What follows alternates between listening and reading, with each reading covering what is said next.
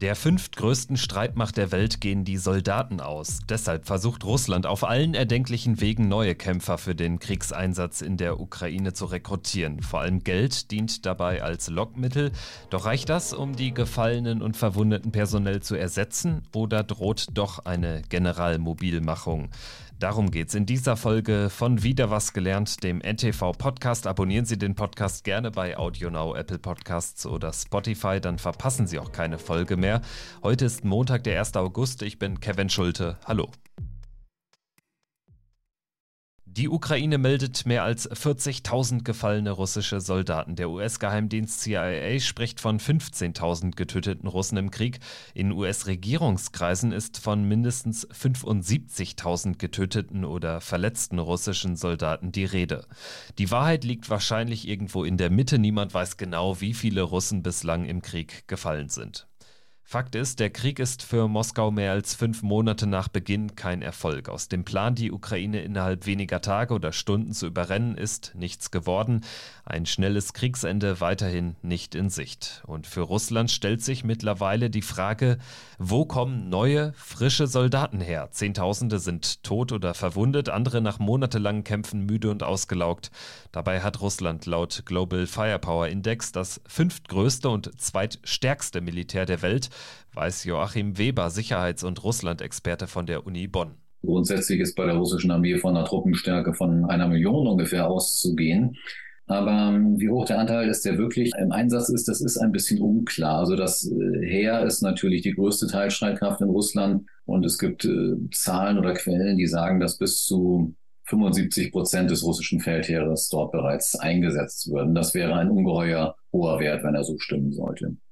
Russland hat insgesamt etwa 1,1 Millionen Streitkräfte, davon sind 450.000 beim Heer. Die Landstreitkräfte machen also den größten Teil aus. Laut einer Schätzung des britischen Militärs sind einschließlich nicht kämpfender Unterstützungseinheiten etwa 300.000 Russen derzeit für die Armee in der Ukraine direkt im Einsatz. Um die Truppenstärke noch weiter zu erhöhen, bräuchte es eine Generalmobilmachung. Moskau allerdings dementiert weiterhin solche Pläne. Russlands Präsident Putin müsste sein Land dafür auch in einen offiziellen Kriegszustand versetzen. Noch immer spricht der Kreml ja nur von einer militärischen Spezialoperation. Im Falle einer Generalmobilmachung könnte im Prinzip jeder erwachsene Russe eingezogen werden. So ist es. Russland ist eine, eine Wehrpflichtarmee. Die russische Armee ist eine Wehrpflichtarmee. Und im Prinzip ist das möglich. Und es setzt eben voraus, dass der Zustand Krieg als solcher definiert wird. Das vermeidet man ja im Moment noch wie der Teufel das Weihwasser, obwohl es ganz offenkundig einer ist. Aber solange eben dieses äh, Wort nicht fällt, solange dieser rechtliche Status nicht erreicht ist, solange kann Russland auch die Wehrpflichtigen nicht einberufen. Also das eine hängt am anderen. Und in dem Moment, wo es Krieg würde, könnte man einberufen und dann würde man in der Tat Hunderttausende und Aberhunderttausende von Soldaten zu den Waffen rufen können. Auf die Generalmobilmachung verzichtet Russland bislang, setzt stattdessen weiter auf Berufs- und Zeitsoldaten und auf Söldner wie die Wagner-Gruppe.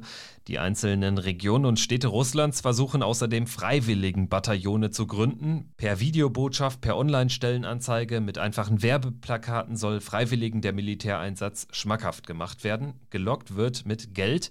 Im Gebiet Jaroslavl, etwa nördlich von Moskau, werden gezielt Freiwillige mit Einmalzahlungen von umgerechnet 2000 Euro angelockt. Zusätzlich gibt es dann im Monat 600 Euro. Sobald die Angeworbenen im Kriegsgebiet direkt eingesetzt werden, gibt es 2500 Euro, berichtet die britische Denkfabrik Institute for the Study of War.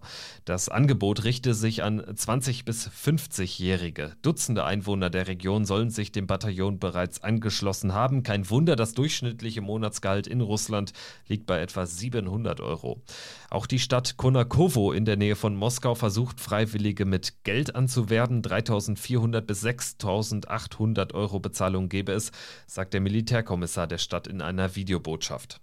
In der Pazifikregion Primorje an der Grenze zu Nordkorea, also im äußersten Südosten Russlands, hat der Gouverneur ebenfalls die Gründung einer freiwilligen Kampftruppe angekündigt. In der autonomen Republik Mariel zwischen den Millionenstädten Nizhny Novgorod und Kasan wurden zwei freiwilligen Bataillone bereits aufgestellt, ein drittes soll noch folgen. Einzige Voraussetzung hier ein Mittelschulabschluss nach der neunten Klasse. Die Soldaten sollen dann pro Monat umgerechnet 5000 Euro bekommen. Stirbt der Soldat im Krieg, würden 84.000 Euro an die Familie ausgezahlt, heißt es. Auch in den Gebieten Kemerovo, Tumen und Lipetsk hätten Männer Rekrutierungsanrufe erhalten, schreibt das Institute for the Study of War. Eine besonders wichtige Rolle bei der Rekrutierung hat Ramsan Kadyrov, der Machthaber von Tschetschenien. Kaum ein Regionalpräsident in Russland hat so viel Macht wie er, wie Putins Bluthund. Kadyrov versteht seine Armee als Infanterietruppen Putins. Er rekrutiert aber nicht nur Tschetschenen für den Krieg in der Ukraine, sondern Männer aus ganz Russland. Freiwillige werden dann mit umgerechnet bis zu 6000 Euro für drei Monate angeworben, zusätzlich zu den 53 Euro täglich, die es vom russischen Verteidigungsministerium gibt. Die Ausbildung in Tschetschenien soll besonders schnell gehen, berichtet die New York Times, etwa nur eine Woche. Die Freiwilligenbataillone sind ein Teil dieses Geschehens, in dem die Russen versuchen, ihre Truppenstärke zu halten bzw. wieder zu stabilisieren, denn ihre Verluste scheinen ja auch äh, ganz erheblich zu sein, auch wenn wir da keine wirklich belastbaren Zahlen haben. Klar ist nur, es geht in die Zehntausende an, an Toten, Verwundeten oder sonstigen Abgängen. Da sind natürlich auch noch Desertionen und Gefangenschaften und dergleichen mit einzurechnen. Ja, die Leute müssen irgendwo wieder herkommen, um diese Lücken zu füllen. Und man lässt sich eine ganze Reihe von Dingen dazu einfallen. Eines von denen sind, das ist der einfachste Weg, dass man Freiwillige holt. Und äh, da gibt es wohl eine ganze Reihe von Leuten, die auch dieser staatlichen Propaganda Glauben schenken und, und vielleicht auch so ein bisschen Abenteuerlust, sehr oft auch aus finanziellen Erwägungen heraus sagen, Mensch, das ist doch toll, da kann ich was für mein Vaterland tun und bekomme dann noch einen Haufen Geld dafür und Ehre und Ansehen noch dazu und, und lassen sich von so etwas dann locken.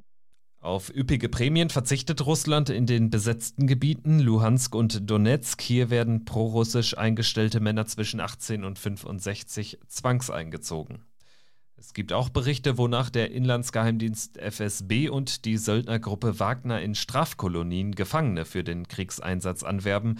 Die mehr oder weniger Freiwilligen werden dann mit viel Geld und der Möglichkeit auf anschließende Freilassung angelockt, berichtet Militärexperte Kalo Masala im Stern-Podcast Ukraine die Lage. Was wir hören, ist, dass massiv versucht wird zu mobilisieren unterhalb der Schwelle einer offiziellen Mobilmachung. Also, dass man in die Gefängnisse reingeht, dass man den Leuten dort Geld anbietet, dass man ihnen anbietet, wenn sie aus dem Krieg wieder zurückkommen, heil, also nicht gefallen sind, ihnen die Haftstrafen zu erlassen mit äh, Geldzahlungen an die nächsten Angehörigen, falls man fällt. Also man, man macht eine Rekrutierungsstrategie, die eigentlich an die dunkelsten, dunkelsten Zeiten der Stalin-Ära im Zweiten Weltkrieg erinnern. Die New York Times schreibt angesichts der russischen Rekrutierungsoffensive von einer geheimen Mobilisierung, die längst laufe. Dieser Begriff ist nach Einschätzung von Joachim Weber aber noch nicht ganz richtig, da die Freiwilligkeit in den meisten Fällen noch gewahrt sei, abgesehen von den besetzten Gebieten. Ansonsten wird in diesem riesigen Land äh, bisher ist, ist versucht, mit allen anderen äh, Maßnahmen außer eben dem, dem Zwang, weil der ja, wie gesagt, auch an der, an der Entsperrung der Rechtsnormen und dann mit dem Status Krieg hängt, den man nach wie vor vermeidet. Und ähm, insofern versucht man, die Leute zu Gesprächen vorzuladen in die Wehrerfassungsbehörden und denen nahezulegen, doch irgendeinen Vertrag zu unterschreiben, um zum Beispiel an einer Spezialoperation teilzunehmen auf vier oder fünf Monate und dergleichen mehr. Aber es ist noch nicht, zumindest kenne ich keinen Fall, noch nicht der, der Punkt überschritten worden, wo man sagt, du schreibst das jetzt, äh, sonst kommst du ja nicht wieder raus oder irgendetwas in der Art. Noch ist man so weit nicht gegangen. Die massenhafte Anwerbung Freiwilliger kann zahlenmäßig die Zahl der Gefallenen und Verwundeten für eine gewisse Zeit lang ausgleichen, erhöht aber natürlich nicht gerade die Motivation in der Truppe. Hohe Geldzahlungen als Motivation für den Kriegsdienst sind eben keine Garantie für eine hohe Kampfmoral. Das unterscheidet die russischen von den ukrainischen Truppen. Die Bereitschaft der Freiwilligen ist in der Ukraine größer. Sie wollen das eigene Land gegen die Russen verteidigen. Also grundsätzlich wird die Moral in der russischen Armee nicht die höchste sein. Es gibt natürlich vollkommen chauvinistische Gruppen wie diese, diese Wagner-Organisation, nicht die wirklich aus, aus Überzeugungstätern und Berufskillern äh, besteht nicht. Also die äh, brauchen sie nicht motivieren, die sind motiviert. Aber das ist eine, eine Minderheit. Der Großteil sind natürlich äh, mehr oder minder normale Russen, denen man da andere Dinge vorgaukelt und äh, die ja auch größtenteils überhaupt nicht wissen, was ein, ein Krieg ist und, und schon gar nicht ein, ein solcher Krieg, wo man wirklich da um jedes Haus um jede Straße erbittert kämpft, da, da wird jedem normalen Menschen nach kürzester Zeit die Lust äh, an diesen Dingen vergehen, wenn man dann mit falschen Erwartungen hingegangen ist. Also die Moral wird sehr viel niedriger sein als bei den Ukrainern, die ihre Heimat, ihr Land und das heißt ja wirklich auch ganz direkt ihre, ihre Menschen, ihre Angehörigen, die Bevölkerung ihrer Städte und Dörfer verteidigen. Dramatisch verändern könnte sich die Lage nur, wenn Russland irgendwann doch die Generalmobilmachung ausrufen sollte. Dann wäre die Gleichung 140 gegen 40 Millionen Einwohner, sagt Joachim Weber. Dann könne man in einem ganz anderen Ausmaß Soldaten an die Front werfen, so der Experte. Die Ukraine ist bereits einen Schritt weiter. Sie hat von Anfang an alle wehrfähigen Männer eingezogen. Alle ukrainischen Männer bis 60 dürfen das Land weiterhin nicht verlassen. Das war wieder was gelernt über Russlands Soldatenrekrutierung. Danke, dass Sie zugehört haben. Ich bin Kevin Schulte. Bis zum nächsten Mal.